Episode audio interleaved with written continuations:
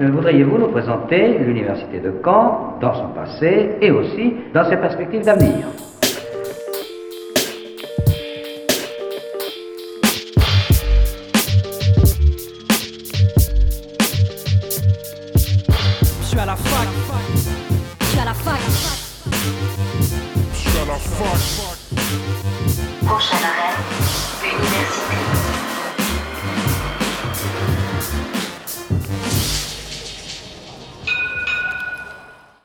Bonjour à toutes et à tous, bienvenue dans Fact News sur Radio Phoenix, votre émission hebdomadaire d'actualité étudiante. Au sommaire de cette émission, on reçoit Enzo et Margot de l'association du Carnaval étudiant qui aura lieu le 30 mars. Ils nous parleront de la construction de l'événement et les moyens de leur prêter main forte pour cet événement inoubliable. On enchaînera sur notre discussion avec Hugo et Nicolas de l'ACEN, l'association cannaise des étudiants naturalistes, pour nous parler de l'exposition La biodiversité normande, actuellement disponible à la M2, la maison de l'étudiant. Et enfin, comme chaque début de mois, Julie de la M2 viendra nous avertir des événements culturels à ne pas manquer. Mais avant cela, c'est le récap de la semaine.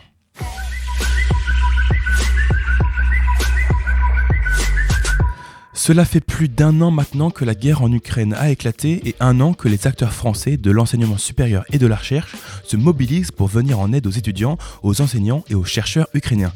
Plus de 2000 étudiants et étudiantes ukrainiens ont été accueillis dans les différents campus de France et ont pu bénéficier de différents accompagnements sociaux comme les aides d'urgence du CRUS ou des consultations de psychologues du dispositif Santé Psy étudiant. Les Ukrainiens arrivés en France avant le conflit ont pu obtenir des aides renforcées comme le maintien des logements en CRUS. Pour ce qui est de la recherche, les chercheurs ukrainiens ont pu être accueillis dans des laboratoires français grâce au programme d'accueil d'urgence des scientifiques en exil, le programme PAUSE. Cela permet d'accueillir et de recruter facilement des chercheurs qui ne peuvent plus exercer leur métier dans leur pays. La semaine dernière, la ministre de l'Enseignement supérieur de la Recherche, Sylvie Rotaillot, a salué la solidarité et la collaboration entre les organismes français et ukrainiens, mettant en avant, je cite, l'esprit de coopération qui anime la recherche et de l'esprit de fraternité que partage la jeunesse européenne. On revient sur le sujet épineux de la réforme des retraites et en particulier pour les jeunes étudiants. Même si la réforme est loin, les équitudes se sont sentir parmi les jeunes qui se demandent jusqu'à quel âge ils vont devoir cotiser pour obtenir une retraite à taux plein. On vous propose de revenir dessus et de lister les contrats qui peuvent permettre de cotiser. D'abord, toutes les activités salariées permettent de cotiser à l'assurance vieillesse, même un job d'été ou un temps partiel. Si vous avez un contrat de travail valide, vous cotisez. Si vous commencez à travailler avant vos 21 ans, précisément 5 semestres avant vos 21 ans, vous rentrez dans le dispositif carrière longue, ce qui vous permettra de partir à 63 ans au lieu des 64 annoncés. Pour les jeunes apprentis, même si les contrats d'apprentissage sont exonérés de charges sociales, vous cotisez pour votre retraite, de même pour les contrats de professionnalisation. Pour ce qui est des stagiaires, les stages ne permettent pas de cotiser pour l'assurance vieillesse, cependant, vous pouvez racheter vos trimestres. Cela permet de partir avec une retraite à taux plein, même si vous n'avez pas cotisé le nombre de trimestres nécessaires pour une pension complète. L'achat d'un trimestre en période de stage coûte 440 euros, ce qui est plutôt avantageux, car hors période de stage, le rachat du trimestre varie entre 1000 et 6000 euros. Les services civiques aussi permettent de cotiser, et enfin, en période d'études, vous pouvez racheter jusqu'à 12 trimestres. La semaine prochaine, le mercredi 8 mars, aura lieu la journée internationale des droits des femmes. À l'occasion, l'Université de Caen Normandie organise une semaine de sensibilisation et d'information sur les questions des droits des femmes, des discriminations et de l'égalité. Faisons un petit tour d'horizon des événements à ne pas louper du lundi 6 au lundi 13 mars. La semaine de lutte commencera le lundi 6 par la projection d'un documentaire auprès d'elle de 18h à 21h dans l'amphi de la MRSH. La soirée se terminera par une table ronde sur le thème Femmes en lutte animée par l'association Main Violette que nous avons eu la chance de rencontrer en début d'année. Le lendemain, mardi 7 mars, la journée commencera à 14h avec une formation sur l'histoire des travailleuses et travailleurs du sexe. Une projection aura lieu à l'IAE de Caen à 18h. Ce sera le film Woman qui sera présenté avec un temps d'échange à la fin. Mercredi, plusieurs ateliers seront proposés durant la journée.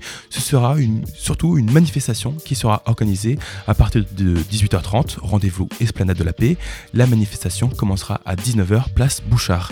Jeudi 9 mars, la journée débutera avec le vernissage de l'exposition de sensibilisation sur le viol conjugal dans l'amphi Ola Magna à 13h. Une conférence le soir est organisée à 18h en amphi d'or autour des violences conjugales, suivie de la projection du film À la vie de 20h à 23h. Avant dernière journée le vendredi 10 mars à la MRSH de 10h à 15h, deux temps d'échange seront proposés sur la féminisation des noms de métiers et l'analyse du rapport sur le sexisme en France au campus 5 au PFRS à 12h. Ce sera une conférence sur la contraception et l'IVG qui vous sera proposée. Cette semaine de lutte pour les droits des femmes se terminera le lundi 13 mars à 14h à la MRSH. Une discussion sur l'égalité des droits du travail sera organisée et le soir, le film Annie Colère sera projeté à l'Amphidor à 20h, suivi d'une table ronde pour clôturer la semaine. N'hésitez pas à vous rendre sur le site uniquement.fr pour retrouver tout le programme en détail et les événements à ne pas louper. Le récap de la semaine, c'est terminé pour aujourd'hui. Maintenant, place à notre invité. L'invité du jour sur Fake News. J'ai le plaisir de recevoir au micro de Radio Phoenix Enzo, président de l'association du carnaval étudiant de Caen, et Margot, secrétaire et chargée de la communication du carnaval, un événement mythique et festif pour tous les étudiants canais, mais aussi de Normandie et peut-être de France. Salut à tous les deux. Bonjour. Alors d'abord, j'aimerais savoir pourquoi vous vous êtes engagé dans cette aventure et recréé cet événement je me suis engagé dans cette aventure pour aider euh, un ami qui était président du carnaval à l'époque et qui avait besoin euh, d'aide pour gérer la trésorerie du carnaval. Donc c'est comme ça que je suis entré comme trésorier du carnaval étudiant de Caen. Le président de l'édition précédente? Oui, qui était déjà président à partir de 2018. Ouais, donc tu avais déjà un pas dans l'association en tant que trésorier. ça a été comment comment tu as vécu cette première année en tant que trésorier au carnaval? Oui, donc j'ai commencé comme trésorier euh, ça s'est très bien passé. Euh, ensuite, je suis devenu euh, vice-président pour l'édition de l'année dernière, où la charge de travail a augmenté, notamment avec toutes les réunions avec la préfecture et la mairie où j'étais davantage présent que lorsque j'étais trésorier. Et de ton côté, Margot, pourquoi est-ce que tu t'es engagé dans ce, dans ce projet? Euh, moi, à l'heure actuelle, je suis vice-présidente de mon BDE au sein de mon école et euh, j'ai eu l'opportunité de pouvoir euh, rentrer dans le bureau du carnaval. Donc, je me suis dit que c'était une expérience en plus et ça faisait un peu plus de formation encore pour mes études en parallèle. Donc, ça, ça permet aussi de voir tout l'arrière de l'organisation du carnaval parce qu'en tant qu'étudiant, on le voit pas forcément et c'est en rentrant vraiment dans le bureau que je m'en suis rendu compte également. Donc en fait, tes cours vont, pouvoir t'aider à, créer cet événement, mais aussi à l'inverse, l'événement va pouvoir te, servir peut-être dans tes, dans tes prochains euh, projets futurs. Exactement, je suis à l'heure actuelle, je suis à l'E2SE et je suis en, en études de communication, je suis en bachelor et je compte poursuivre dans cette voie euh, l'année prochaine également en master. Donc c'est vrai que ça, ça, aide énormément dans les deux sens finalement. Concrètement, pour bien comprendre, combien est-ce que vous êtes dans l'association du carnaval? Dans le bureau, on est cinq personnes. Donc il y a un président, un vice-président, euh, une secrétaire, un trésorier et une secrétaire adjointe. Euh, mais on est euh, épaulé dans le bureau également par la préfecture et par la ville de Caen. Mhm. Et on a d'autres personnes qui nous aident. Charlie, par exemple, qui s'occupe de tout ce qui est bénévole. On va parler euh, des, personnes qui, vous aident un peu plus tard dans l'interview. Euh, moi, je voulais savoir, est-ce que 5 personnes, c'est suffisant euh, au sein du bureau ou alors vous avez peut-être besoin d'aide, besoin de plus, enfin de main forte pour vous aider? En réalité, je trouve qu'on arrive à très bien s'entraider quand même à l'heure actuelle et comparé au bureau des années précédentes, on est quand même bien plus nombreux.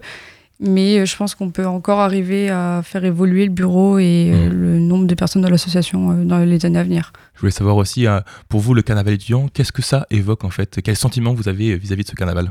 Le carnaval euh, étudiant, ça évoque la fin de l'année universitaire.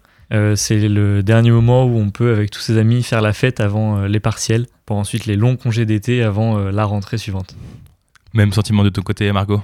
Oui, ben, en plus, moi, ça fait très peu de temps finalement que je suis sur Caen et c'est le premier événement qu'on m'a parlé qui représentait la ville de Caen. Donc euh, vraiment de, pouvoir assister à tous ces préparatifs, c'est vraiment incroyable. Donc on le comprend, euh, c'est un événement qui est très important pour la vie canaise et pour les étudiants. C'est un, un, événement qui nécessite, j'imagine, beaucoup de préparation. Euh, depuis combien de temps vous préparez le carnaval? Ben, Nous, on a été réélus au mois d'octobre, en octobre début novembre, oui, c'est ça. Et bah, depuis cette date-là, nous, on a vraiment mis le pied dedans et on a commencé à tout organiser. Mais euh, en amont, il y a déjà eu, euh, je suppose, euh, quelques petits préparatifs. Il y a eu quelques préparatifs faits avec l'ancien bureau pour cette édition. Mhm. Et ensuite, en effet, le nouveau bureau a été élu euh, en novembre et on a enchaîné directement avec les premières réunions une, deux semaines après avec la préfecture et la mairie pour commencer la préparation de l'édition 2023. Cette préparation, tu l'as dit Margot, euh, vous voyez un peu l'envers du décor. Est-ce que vous avez appris des choses euh, Vous vous dites, mais comment c'est possible quand, quand, quand, quand on fait partie de l'assaut de, de, de faire ça quoi? Bah, de se retrouver en réunion avec euh, toute la préfecture et euh, la ville de Caen, c'est vrai que c'est quand même très très impressionnant. Les premières fois euh, autour de la table, j'ai j'étais un peu impressionnée. Et bah, en fait, je pense que ça, on se rend vraiment vraiment pas compte tant, tant qu'on on n'a pas au moins une connaissance dans le bureau du carnaval. Donc c'est vraiment un travail quand même colossal finalement pour un événement comme ça à notre, notre échelle en tout cas. Mmh. Toi, en tant que président, tu n'as pas été stressé de te de retrouver devant, devant je sais pas, peut-être le maire, ou en tout cas les, les autorités euh, euh, locales? J'ai fait déjà euh, plusieurs réunions en tant que trésorier et en tant que vice-président. Donc j'avais pas l'habitude, mais j'avais déjà fait quelques réunions avec des personnes importantes. C'est vrai que le tout premier copie, il est impressionnant. On est dans, un, dans le salon Napoléon III, donc un, un vieux salon à la préfecture avec euh, qui est très richement décoré euh, époque Napoléon III avec le préfet qui préside cette réunion euh, il y a une quarantaine de personnes qui est présente pour que le carnaval se passe bien je vais pas citer tout le monde mais Mhm. ça peut impressionner la première fois en effet ce genre de réunion On peut peut-être parler peut-être des, des principaux. Quelles sont les personnes principales qui, qui participent à, à l'événement? Il y a donc la préfecture et la ville de Caen, encore une fois. On a également toutes les associations de sécurité civile, donc ce sont les secouristes qui, le jour de l'événement, prennent en charge euh, les victimes. Il y a aussi euh, le CHU, euh, le SAMU, l'université, euh, les forces de police, de gendarmerie, euh, les secouristes aussi, euh, la SNSM. Mhm. Du côté de la, préfecture ou de la ville, c'est plutôt un accompagnement administratif, financier? C'est euh, un double accompagnement, à la fois administratif, euh, notamment euh, pour tous les points qu'on a chaque semaine avec la ville de Caen, qui nous permet de vraiment accompagner la vie de l'association. La préfecture est plus là pour la coordination avec tous les services qui sont mis en place pour l'événement. Il y a aussi une aide financière de la part de ces deux administrations, puisqu'elles absorbent une partie des factures et nous aident à en payer d'autres. Sans cette aide, vous pensez que vous auriez pu euh, créer cette édition? Non. Clairement pas. Euh, à la fois euh, d'un point de vue accompagnement, euh, une association d'étudiants avec un bureau qui est euh, quasiment entièrement renouvelé chaque année euh, ne peut pas euh, présider elle-même euh, des réunions où elle va dire aux secouristes ce qu'ils ont à faire le jour de l'événement, savoir exactement combien de points de rassemblement des victimes il faut mettre en place, ce genre de choses. Ce n'est pas de notre compétence et donc on a vraiment besoin de la préfecture et de la mairie pour nous accompagner sur des sujets euh, pointus comme ceci.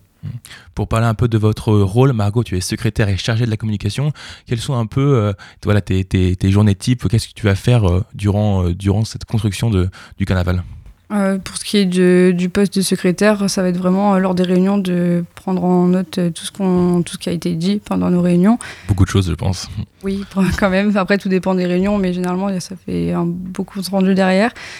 Pour ce qui est de la communication, ça va être réellement de mettre en place de, des publications pour les réseaux sociaux, donc des stories, des posts, des réels, On- comme la vidéo par exemple de présentation qu'on a pu faire au mois de janvier. On va également euh, commencer à réfléchir pour euh, des, affiches qu'on va mettre euh, dans Caen, dans les dans l'université ou autre. On va créer du contenu en fait régulièrement et principalement pour faire toute l'année maintenant, pour vraiment avoir cette continuité de l'événement et pas seulement avoir plein de publications avant et un tout petit peu après le carnaval. Et un autre acteur qui rentre en compte, c'est peut-être les sponsors. Je ne sais pas si c'est euh, votre rôle de vous en charger, mais comment est-ce que vous allez vers ces sponsors et vous leur faites euh, un peu, euh, un peu de la pub? Pour les sponsors, le carnaval est aidé par une société qui s'appelle Black Panda. Donc c'est eux qui vont principalement vers les sponsors, qui les démarchent et qui leur proposent des conventions et ensuite on les met en avant sur nos réseaux sociaux, sur tous les supports officiels du carnaval, les affiches, les tracts qui pourront être faits, les vidéos également euh, pour les totems de la ville. Est-ce que vous avez peut-être euh, déjà des sponsors qui sont rentrés en contact avec vous? Oui, pour l'instant, on a euh, quelques sponsors, mais euh, très peu par rapport aux années précédentes. Donc, euh, si euh, des entreprises nous écoutent et ont envie de sponsoriser le carnaval, qu'elles n'hésitent pas à entrer en contact soit directement avec l'association ou alors avec euh, Black Panda. On rappellera vos contacts euh, juste après. Euh, Est-ce que vous avez déjà une idée du programme de, de- de la journée du carnaval euh, lors du départ Où est-ce que ça va se tenir? Bah, ça va être semblablement euh, la même chose que l'an passé. Euh, on a un point de rassemblement à partir de 14h sur l'esplanade de la Paix, devant le campus 1. On a le départ du premier char à 15h et euh, celui-ci qui arrivera aux alentours de 16h euh, au parc des expositions. Et euh, par la suite, euh, le lancement du concert euh, avec euh, énergie euh, directement. Tu as parlé d'une chose importante, ce sont les chars, voilà, c'est un essentiel du carnaval. Euh, comment est-ce que ça se passe? Est-ce que tout le monde peut proposer de faire son char? Alors pour proposer un char, il faut être soit une association étudiante, soit une école, de préférence normande puisque c'est le carnaval étudiant de Caen. Euh, il faut prendre contact très rapidement avec l'association puisque euh, la clôture se fait euh, très bientôt. Euh, donc sur le site du carnaval directement, il y a un formulaire pour inscrire son char ou alors en entrant euh, en contact avec l'association par les réseaux sociaux. Est-ce que vous avez euh, déjà des personnes qui sont rentrées en contact avec vous? Oui, on a eu plusieurs prises de contact. Actuellement, on a six chars qui sont inscrits. Ok, ça rassure. Oui. C'est important aussi, de pense, je pense, de parler des bénévoles. Comment est-ce que nous, on peut participer pour la construction de ce carnaval? Bah, Il y a également euh, un formulaire qui est disponible sur euh, notre euh, site internet. Il suffit de le, de le remplir et euh, par la suite, ce sera Charlie qui contactera directement les bénévoles euh, pour les recenser et voir euh, quelle organisation euh, on peut mettre en place euh, le jour de l'événement. Qu'est-ce qu'on peut faire en tant que bénévole? Quand on participe au carnaval? Les missions des bénévoles sont la sécurisation des chars, avec Max Sécurité évidemment, le signalement des victimes aux secouristes, la distribution des bouteilles d'eau et euh, sûrement aussi la tenue d'une buvette au parc des expositions pour la première fois cette année. La tenue du buvette, on retient. Euh, autre chose aussi, vous avez fait un appel à, à dons. Est-ce que, euh, Enzo, tu peux nous en parler un peu plus en détail? Oui, on a fait un appel à dons sur la plateforme Hello Asso. Euh, on a mis comme but 35 000 euros. 35 000 euros, c'est le montant qui est demandé à l'association pour couvrir la sécurité de l'événement. Euh, si chaque étudiant qui fait le carnaval donne un euro, euh, on atteint très vite les 35 000 euros. On compte vraiment sur euh, tous les étudiants euh, à nous aider à financer la sécurité de cet événement. Euh, tout le monde en, en profite et euh, pour que ça se passe dans les meilleures conditions pour tout le monde, eh bien, on compte sur vous. Et au total, pour bien comprendre un peu l'ampleur de l'événement, ça représente quoi le budget du carnaval étudiant? Bah, nous, ça va être euh, représentatif à peu près euh, des 35 000 qu'on demande, bien que ce soit un petit peu plus en réalité. Mais après, les autres dépenses, euh, bah, c'est réalisé par euh, la ville de Caen. Mm. Alors les factures n'arrivent pas à l'association puisqu'elles sont absorbées à la source par la ville et par la préfecture, mais c'est plusieurs centaines de milliers d'euros que coûte le carnaval étudiant. Est-ce qu'on peut rappeler les réseaux sociaux pour que les sponsors et les bénévoles puissent rentrer en contact avec vous? Bah, ça va être euh, Carnaval Caen euh, sur Instagram et TikTok. Et pour euh, Facebook, ce sera Carnaval étudiant de Caen. Et Twitter, il me semble que c'est Carnaval Caen également. Merci beaucoup Enzo et Margot d'être venus euh, nous parler de la prochaine édition du Carnaval étudiant. Je rappelle parce que c'est super important, n'hésitez pas à apporter votre soutien à cet événement en nous donnant ne serait-ce qu'un euro pour permettre au Carnaval d'exister, d'en parler à vos amis et de faire passer le message pour que le Carnaval de Caen ait lieu. Et euh, il a besoin de vous. Merci encore à tous les deux et à la prochaine. Merci, Merci à bientôt. Avant de continuer cette émission, faisons une petite pause en musique. On écoute ensemble Benny Green Honda sur Radio Phoenix. That was a waste of fucking time. You were a waste of fucking time. Since I left you, I've been great. You were my biggest mistake. Don't save your last breath older than I'd rather not have to listen. It's safe to say I am surprised you've made a huge mess of my life. And now I pull up in my green Honda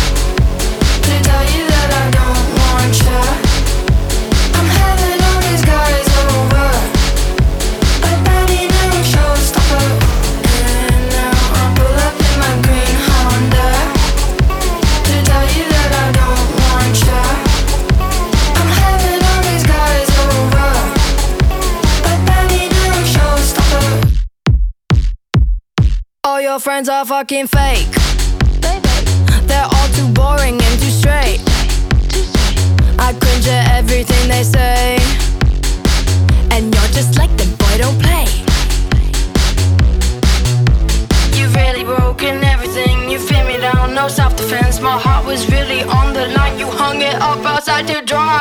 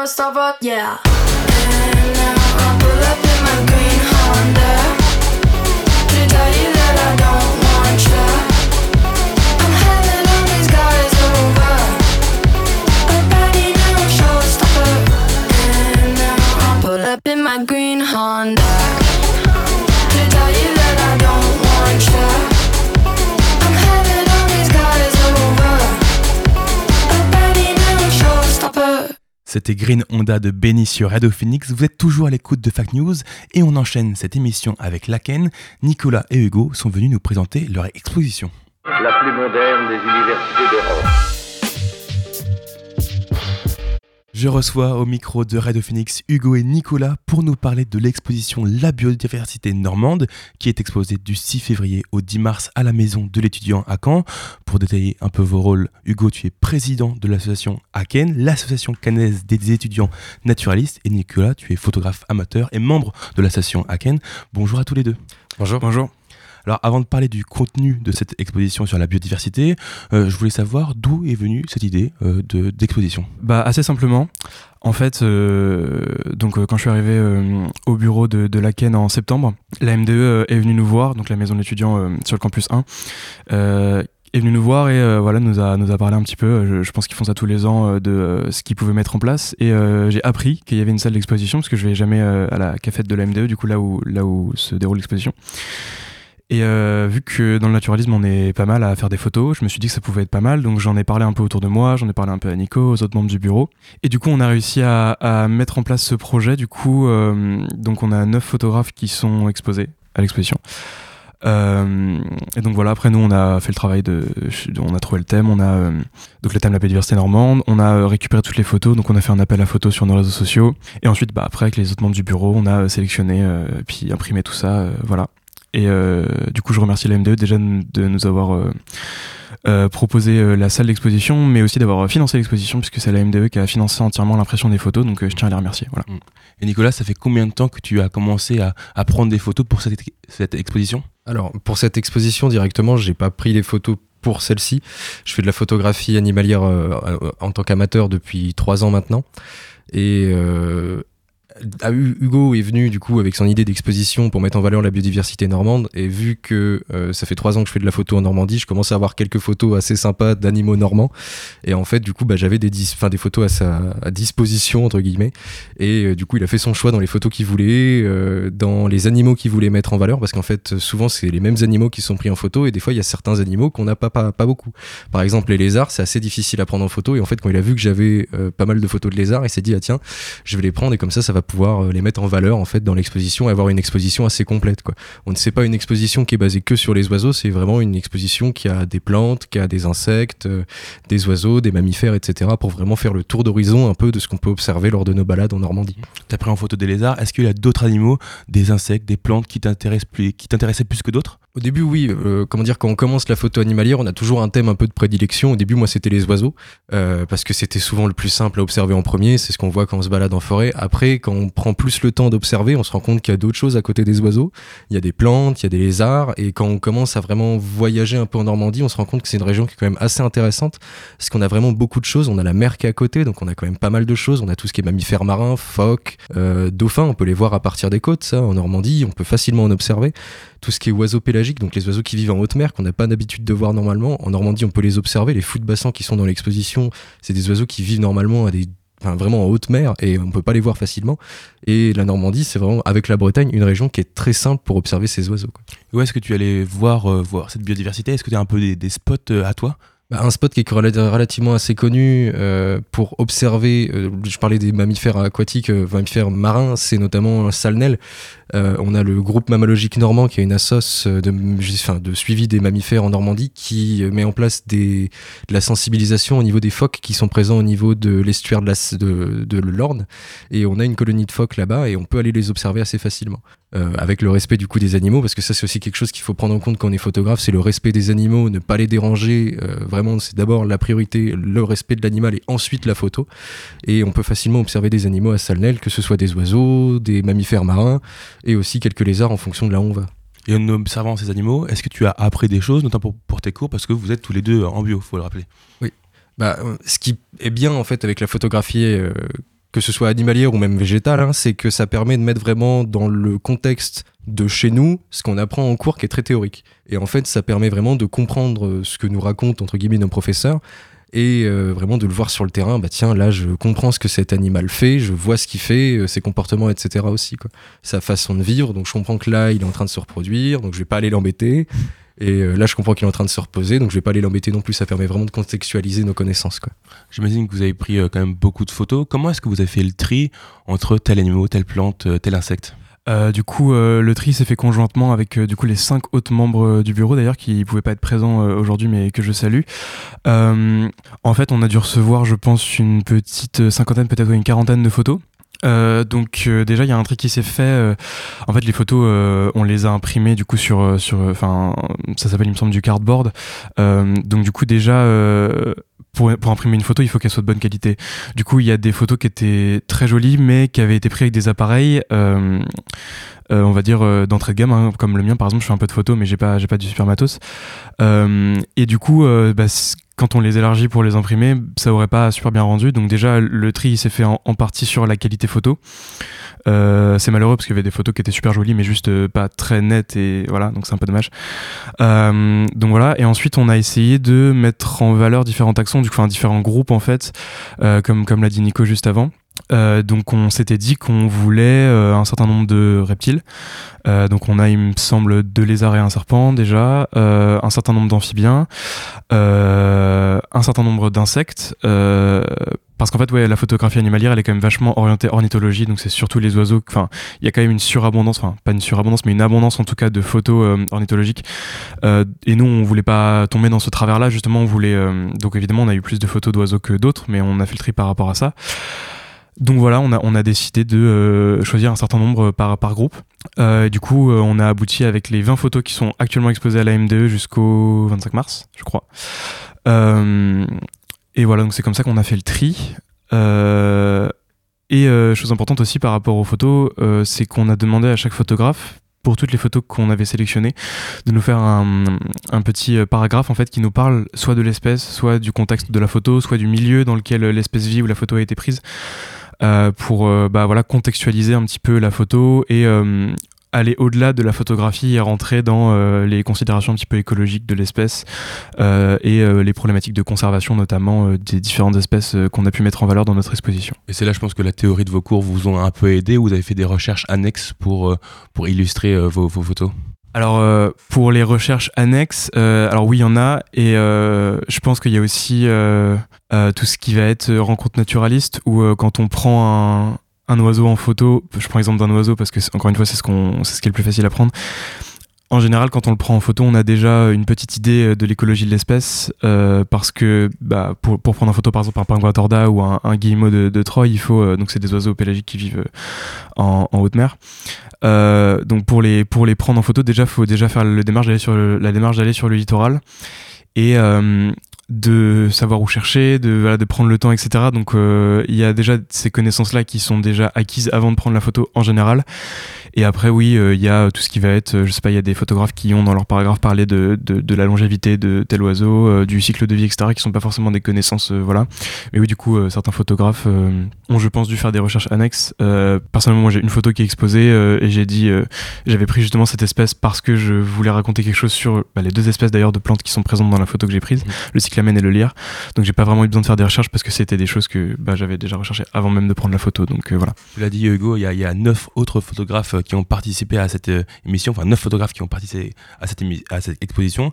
Est-ce que vous êtes aidé euh, à trouver des spots dans la région, une aide dans le tri des photos? Comment, quelles étaient les relations que vous aviez entre vous? Bah, le... Directement, on était quand même dans l'association, on est une petite centaine, donc euh, on ne se connaît pas tous entre nous, Mhm. mais de manière générale, on, connaît, enfin, on se connaît entre nous et euh, parfois on partage des spots.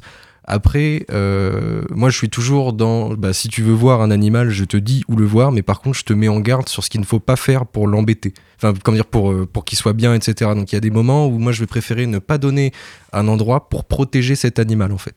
Donc euh, on est un peu dans le partage, mais souvent on a un peu nos, nos jardins secrets, entre guillemets, nos endroits où on aime beaucoup aller. Et si on donne les endroits à trop de gens, malheureusement, bah, les animaux seront embêtés et du coup bah, ils vont partir. Donc euh, déjà nous on n'aura plus l'endroit pour faire nos photos et surtout l'animal n'aura plus d'endroit où vivre. Mais euh, après là les photos qui sont dans l'exposition sont pas des espèces qui sont vraiment rares. Nous justement on est dans la biodiversité ordinaire de la Normandie et en fait il n'y a pas nécessairement beaucoup de- d'endroits vraiment précis, donc ce qu'on appelle des spots pour, pour aller les voir. Et en fait, c'est des choses qui sont complètement observables dans la majorité des jardins normands, en fait. À l'exception des oiseaux pélagiques qui vivent en haute mer. Si on n'est pas en bord de mer, on peut pas les voir. Mais euh, on a le lézard vert, le lézard des murailles, qui sont vraiment typiques des, jardins normands. Euh, on a euh, l'épère, la- l'araignée. Oui, euh, exactement. On a aussi euh, du coup le, cyclamen, le lierre, et euh, on a aussi la vipère péliade. Et du coup, c'est des espèces en effet qui sont pas rares. Alors évidemment, qu- quand on sait pas forcément où chercher, par exemple, bah, le pingouin, le guillemot, voilà, quand on va pas sur le littoral, évidemment, c'est difficile d'en voir. Mais oui, oui, no- notre but vraiment dans cette exposition, du coup, je rebondis sur ce que Nicolas disait, c'était vraiment de mettre en avant la biodiversité normande dans ce qu'elle a de, de, commune en fait, parce que, enfin, c'est quelque chose en tout cas à laquelle on, on essaie vraiment de sensibiliser euh, les, les, les- gens avec qui on fait des animations, euh, le fait que la biodiversité dans son ensemble, enfin c'est un ensemble qui, qui mérite d'être conservé, d'être protégé, et euh, on a souvent cette image un petit peu à tort quand on dit bah, je travaille dans la protection de la biodiversité, etc. En général, on va nous dire ah les tigres en Asie, les pandas, etc. Qui est dans l'imaginaire collectif un petit peu bah, un petit peu dommage en fait parce que euh, il y a plein d'espèces en France euh, et en Normandie aussi il y en a énormément qui méritent toutes autant d'être protégées que le panda et le tigre. Hein, il n'est pas question de dire que le tigre ne mérite pas d'être protégé bien sûr mais euh, d'un point de vue local on peut faire plein de choses et donc du coup cette expo là elle, remet un peu peut-être en, valeur des espèces communes qui du coup euh, ont été un petit peu oubliées je Ouais. pense. Le but, c'est vraiment de rappeler aux gens que la biodiversi- biodiversité, elle est partout autour de nous et qu'en fait, euh, la biodiversité, c'est pas seulement des choses belles comme un tigre ou des choses mignonnes comme un panda, c'est vraiment euh, des plantes, des lézards et tout ça. Exactement, exactement. Il y a des trucs très très moches mais qui méritent tout autant Mm. d'être conservés. Et euh, Hugo, tu es donc euh, président de l'AKEN. Cette exposition, fait partie des, actions de votre euh, asso, mais vous en faites beaucoup d'autres. Est-ce que tu peux nous décrire un peu tout ça? Qu'est-ce qui s'est passé depuis septembre, depuis que tu es président? Alors, bah déjà, je dirais que le principal axe de notre association, c'est de faire des sorties bah, dans des milieux naturels autour de Caen. Euh, donc on amène pas mal d'étudiants, euh, mais pas, que des étudiants, mais aussi pas mal d'étudiants euh, sur des, coins qu'on connaît. On essaie de, faire découvrir bah, la biodiversité et l'écologie un petit peu de, terrain. Alors nous, du coup, on est tous des étudiants en écologie hein, dans, le bureau de la Ken et les membres actifs en général, pas tous, mais en général. Donc du coup, on n'est pas, des professionnels. On n'a pas vocation à l'être parce qu'on est encore étudiant. Par contre, on se veut être une porte d'entrée vers le naturalisme. Donc du coup, no- no- notre but, c'est de, voilà, de, faire découvrir tout ça à des étudiants qui euh, n'auraient pas forcément cette fibre-là, euh, de faire des sorties aussi avec d'autres étudiants qui l'ont déjà. Voilà. On est ouvert à tous les niveaux. On me dit souvent euh, ah mais j'y connais rien pour venir à telle sortie, etc. Euh, c'est précisément parce que euh, ce que je réponds souvent, c'est c'est précisément parce que euh, tu n'y connais rien que ce, sera cool que tu viennes, quoi, parce que tu vas pouvoir découvrir pas mal de choses et tout. Euh, et, euh, et voilà, donc euh, qu'est-ce qu'on a fait depuis septembre Du coup, donc principalement des sorties. Euh, on a fait aussi quelques gros événements. Par exemple, en janvier, on a organisé une conférence avec Françoise Sercollet en tant qu'intervenante, donc qui est une herpétologue du Muséum national d'histoire naturelle à Paris, qui nous a fait donc l'honneur de sa visite pour nous parler des mythes et des vérités sur les serpents. Une conférence qui a réuni, on n'a pas compté, mais il me semble entre 70 et 80 personnes dans un amphi. Donc ouais, une super soirée. Euh, une conférence de deux heures très très intéressante. Euh, voilà, donc on, là en ce moment on est en train du coup d'exposer euh, à la MDE jusqu'au 25 mars. Et là, très bientôt, on fait donc le premier week-end de mars un chantier nature. sur la réserve des courtils du Bouclon avec son gestionnaire Thierry Lecomte. Et en fait, donc on va être euh, 15 maximum, donc les inscriptions sont déjà ouvertes pour ceux qui veulent venir au local et s'inscrire. Donc euh, le chantier nature, vraiment, euh, le but c'est euh, d'aller sur la réserve avec le gestionnaire et euh, de euh, d'aider en fait à euh, restaurer le milieu de façon à favoriser la biodiversité. Donc j'ai pas encore l'information sur ce qu'on va faire exactement dans ce chantier nature là. Ce sera au gestionnaire de me redire d'ici une semaine. Mais voilà, et euh, donc ce sera un week-end entier et on va aussi euh, découvrir la réserve et euh, très important, euh, parler avec le gestionnaire et découvrir un petit peu euh, tout ce qui va être euh, plan de gestion de la réserve, euh, les moyens qui sont mis en place pour favoriser la biodiversité et la conserver dans cette réserve. Euh, donc voilà, ce sera vraiment de l'écologie de, de- de terrain euh, au plus proche des professionnels. Et pour suivre et s'inscrire à ces événements, ces ateliers, est-ce que vous avez des réseaux sociaux sur lesquels on peut vous suivre? Ouais, alors euh, on peut nous suivre sur euh, l'Instagram aken.camp, donc c'est acen.camp. Euh, c'est là qu'on met grosso modo toutes les infos. On a aussi le Facebook. Euh, donc voilà, et sinon, le plus simple pour avoir les infos, c'est de venir au local. Donc on est situé sur le campus 1, en dessous de l'amphi 2000, donc dans le bâtiment K. Vous pouvez pas rater, il y a une grande baie vitrée avec écrit Aken dessus, voilà. Euh, on est ouvert tous les midis de midi 15 à 13h30, donc n'hésitez surtout pas à passer. Euh, voilà, on a plein de choses au local, on peut vous parler des sorties qui viennent et on peut parler naturalisme, d'écologie en général. Vous pouvez venir poser vos questions, euh, manger, on a des micro-ondes, voilà, on est cool. Merci beaucoup Hugo et Nicolas d'être venus répondre à nos questions au, au micro de Radio Phoenix. N'hésitez pas à aller faire un tour du côté de la MDE, la Maison de l'étudiant, pour aller voir l'exposition La biodiversité normande. C'est disponible jusqu'au 10 mars. Merci et à bientôt. Merci À Radio bientôt. Phoenix. Merci beaucoup. Merci Rémi. Merci encore à Hugo et Nicolas d'avoir répondu à nos questions. Nous sommes début mars et Julie de la Maison de l'étudiant est donc venue nous avertir des événements culturels à ne pas manquer ce mois-ci. Et je tiens à dire que cette conviction de la jeunesse ne peut être aujourd'hui renforcée Et comme chaque début de mois, on reçoit Julie de la Maison de l'étudiant pour nous parler des événements à ne pas louper, les événements culturels à ne pas louper. Salut Julie. Salut Rémi, bonjour tout le monde. Alors quels sont les événements que l'on va pouvoir retrouver euh, ce mois de mars? Alors, euh, bah, on va commencer par ce soir. C'est quand même euh, le plus gros euh, événement qu'on a ce mois-ci. C'est le match 2 du Tremplin Phoenix. Donc, le Tremplin Phoenix, je le rappelle, c'est le tremplin de musique actuelle de la fac où vous pouvez voter pour votre groupe préféré. Et le match 1 a eu lieu donc en février et on est là avec trois autres groupes. On a un premier groupe, c'est Chrysalide, donc on est plus sur de la chanson pop. Ensuite, on a Axio et Maa, donc euh, deux rappeurs qui s'allient, donc plus hip-hop. Et puis euh, Yuma et Gala, donc pareil, hip-hop, euh, rap, qui s'affronteront. Et donc, ben, le lauréat de ce match-là viendra rejoindre Lonely Jean, qui était le gagnant du match 1, pour la finale qui se déroulera le 23 mars. Où est-ce qu'on peut aller voir ce, ce- ce concert, cet événement donc à la maison de l'étudiant, en salle de spectacle, euh, l'accès est euh, gratuit pour tous, donc pas seulement les étudiants, tout le monde. Et, euh, et puis vous avez le détail de la programmation sur les réseaux de la MDE, vraiment avec, euh, voilà, si vous voulez euh, regarder leur chaîne YouTube, etc., euh, ils sont... euh, ils sont déjà postés, donc vous pouvez vous renseigner. Et c'est à partir de 20h. je vous conseille de venir en avance parce que souvent on est quand même euh, assez full, donc euh, on se retrouve à refuser malheureusement des gens. Allez-y vite. Est-ce qu'il y a d'autres choses, peut-être des ateliers? Oui, alors on a euh, ben, dès lundi 6 mars, on a euh, là pas un atelier mais un- une animation, un café polyglotte comme chaque mois, euh, qui sera sur le thème de la Saint-Patrick, bon, qui est un petit peu plus tard mais du coup on en profite. Donc si vous venez, si vous voulez venir discuter dans la langue de votre choix, pareil avec toujours l'association Erasmus and Internationals in Caen, il y a une restauration sur place, l'accès est libre, voilà. Donc c'est à partir de 18h30. Pour les ateliers, on a une journée atelier loisirs créatifs mercredi 8 mars, euh, de 10h à 16h, toujours en accès libre. Et puis, euh, j'en avais déjà parlé un peu avant, on a remis en place les rendez-vous jeux d'échecs. Donc là, c'est en train d'un peu euh, prendre de l'ampleur. On a trois dates de prévues en mars, c'est jeudi 9 euh, et puis le 16 et 21 mars, où là, sur le temps du midi, vous pouvez venir jouer aux échecs. Et puis, on est quasiment là, ils sont en train de limite avoir un club. donc, n'hésitez pas à venir vous initier, même si vous avez jamais joué. C'est super ambiance, franchement. Donc, je vous invite à venir. Vous arrivez comme vous n'êtes pas d'inscription nécessaire. euh, voilà. Mardi 14 mars, on a une soirée jeux euh, de société et jeux vidéo. Donc ça se passera en salle de spectacle. euh, voilà. Et c'est avec les assos Jouons Ensemble et Phoenix ECN qui, euh, qui viennent et ils viennent avec une sélection de jeux euh, de leur ludothèque. Donc euh, pareil, en accès libre, pas besoin d'inscription et ça peut être, enfin ça va être assez cool. Donc voilà, c'est la seule de l'année qui se passe en salle de spectacle avec jeux vidéo, etc. Donc c'est plutôt top.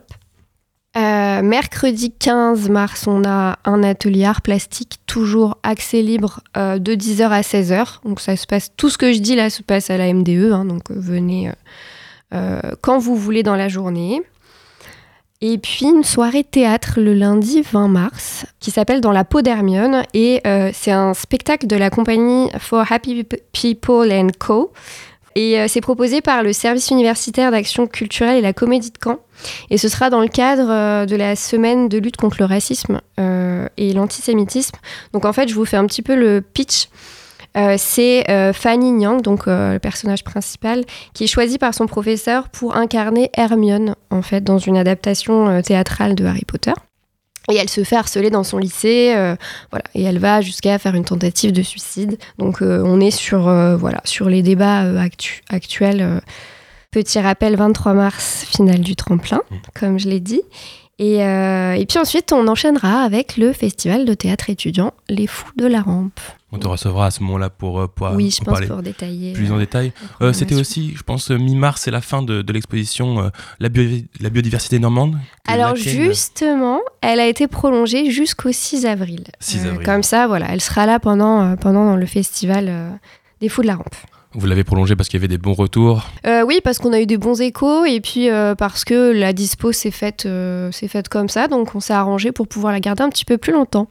Donc voilà, n'hésitez pas à suivre la MDE sur tous les réseaux sociaux pour, pour suivre et ne pas louper ces événements culturels. Merci beaucoup, Julie, et au mois Eh ben, prochain. je t'en prie.